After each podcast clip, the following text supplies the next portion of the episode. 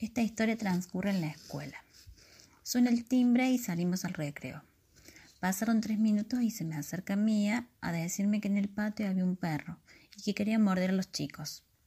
Fui hacia donde estaba el perro y lo llamé para sacarlo fuera de la escuela, pero no me hacía caso. Estaba al lado de su dueña, Paloma.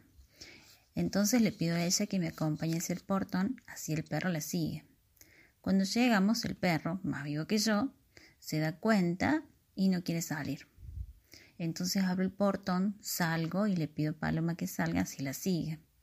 Apenas salió, cerré el portón, dejé un espacio pequeño abierto, hice pasar a Paloma, pasé yo, tratando de que el perro no, no pueda entrar, y cerré el portón.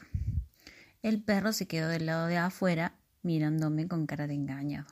Y yo me fui al patio con cara de ja, te gane, perro.